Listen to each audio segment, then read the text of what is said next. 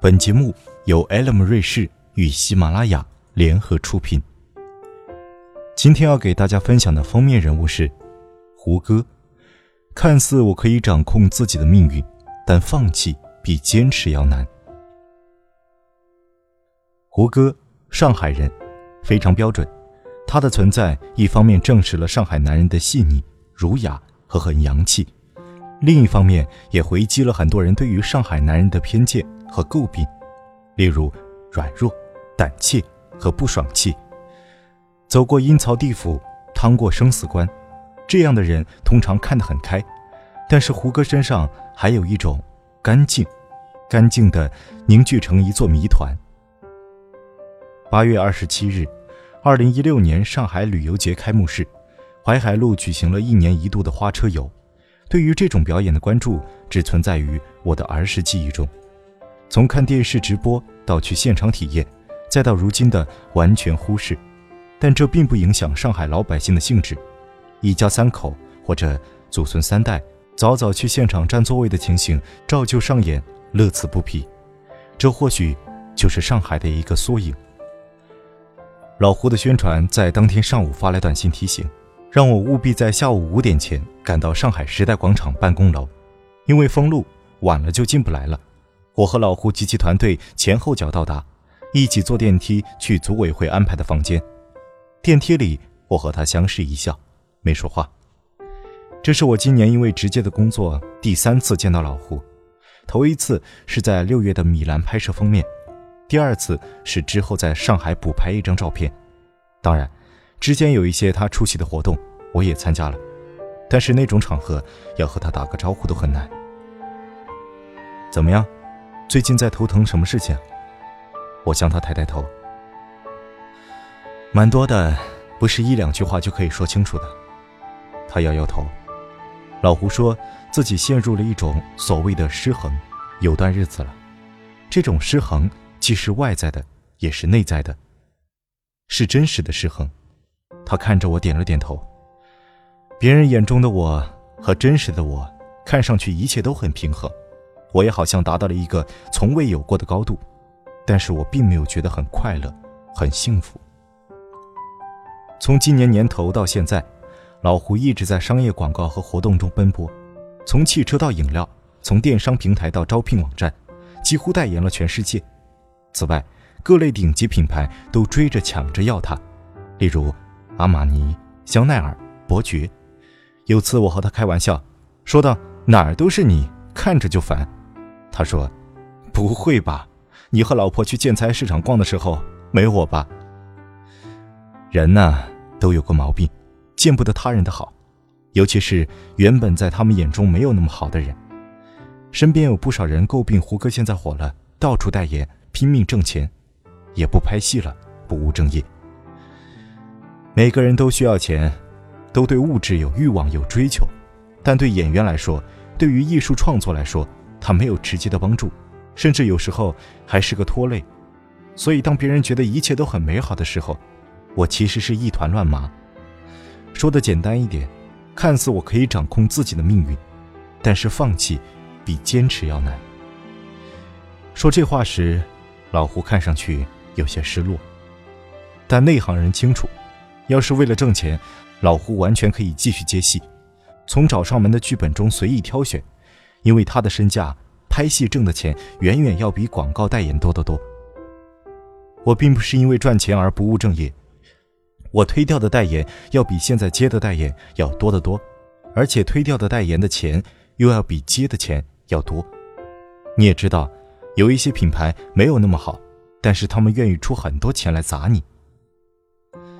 胡歌是有标准的，这个标准他心知肚明，包括外来的标准、别人的标准、团队的标准。作为第一本把胡歌作为封面的大刊，我对老胡的信心也体现在对同行的讥讽上。时尚圈的人都很世故，以前你没那么红，没有人想过找你拍封面。甚至还惴惴不安，觉得你不够资格。而现在，所有杂志都要找你拍封面，你不觉得可笑吗？嗯，那个时候我也听过一些所谓的圈内人和媒体人的说法，说胡歌没有什么商业价值。我现在也是在证明给他们看。你们当初觉得我做不到的，那我今天做到了，这是一种公平。这并不是说我自己改变了什么，而是因为有一个标准在那里。本来我没有达到这个标准，你们是一种说法，而我现在超过了这个标准，你们又换了一种说法。这不是因为我一个人改变的。老胡对此特别坦然，这种坦然是上海人独有的气节。因此。老胡把自己的二零一六年设定为商业的一年，去年和前年在他的规划里是电视剧，再往前的一年是话剧。想好了的事就做，接下来的一两年他计划要尝试电影。不断的商业活动使他的档期啪啪满，常人无法想象。而这次采访，原本我想就简单的约他喝一杯聊聊，结果直到上海旅游节开幕式的当天。经纪人才帮我找到了两个小时的时间。唉，等我证明了电影这个领域后，我就可以做自己想做的事情了。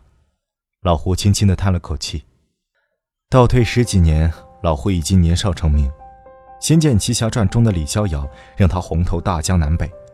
要是当时能有如今的媒体环境和数字平台，老胡的姿态可想而知。但是天道酬勤。十年过后，经历种种，他再次红得发紫。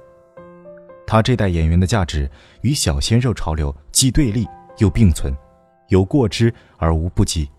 最重要的是，填补了国内中青年优秀演员的空白。在最早做选择的时候，我不想做演员，不想这样站在台前。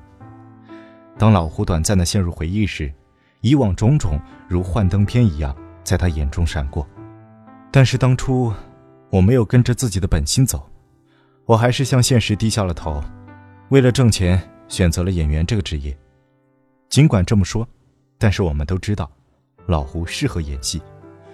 人都是做着自己比较擅长的事情，心里却怀着更大的情怀。那你现在最想做什么？我明知故问。他想了一下，慢慢说道：“去游学。”骑摩托车穿越各地，甚至什么也不做，待在家里，看看书，看看片儿，或者就找一个老婆结婚。找一个老婆结婚？哼，我和老胡是同年生，明年我就结婚十年了，但是他还一直单着。昨天李琦在外面骑车，给我发了一堆照片，问我有没有羡慕嫉妒恨。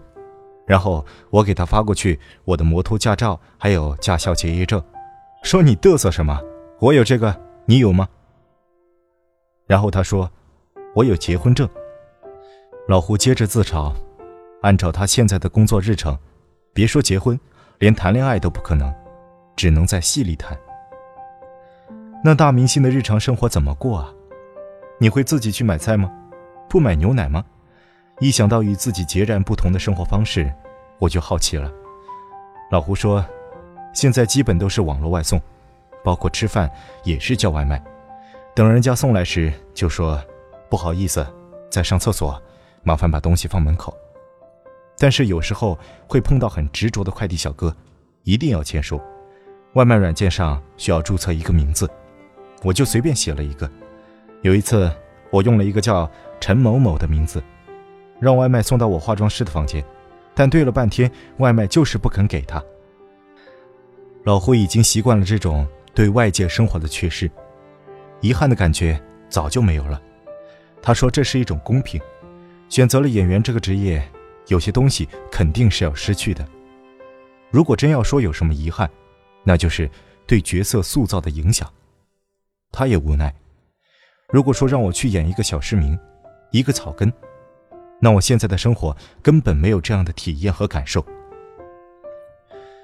凌晨骑摩托车是老胡现在唯一的消遣，两三知己都有各自的烦恼，等戏拍好了，等娃睡了，等生意打烊了，就约了一起骑车。最爽的感觉就是戴头盔的时候没有人认识我，对我来说是真正自由的时候。这样的描述很有画面感，遥遥骑士，结伴上路。分岔路口，各自回家，各自回到各自的现实生活中。老胡不抗拒孤独和寂寞，也不故作忧伤。他说：“人的心情是一阵一阵的，你觉得孤单、寂寞、忧伤了，不是情绪马上就来了，有可能持续了一个礼拜，突然会觉得是不是该出去走走了。但有时候会觉得挺好的，很自由，不被打扰，沉浸孤独之中，并希望可以继续下去。”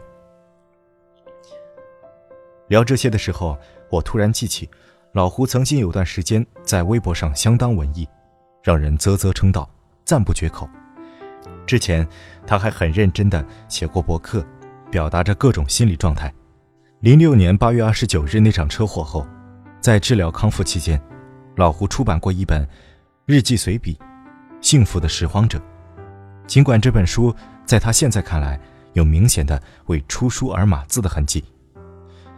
你算是一个文艺的人吗？我问他。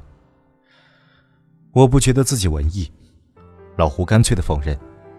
二零零九年之前写博客，后来开始写微博，一直持续到二零一二年。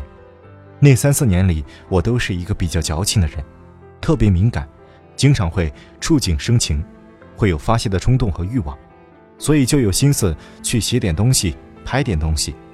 现在回过头去看。写的东西都很酸，没什么意义，但是呢，也觉得那个时候脑洞比较开，挺有想象力的。可我始终不觉得自己跟文艺沾边。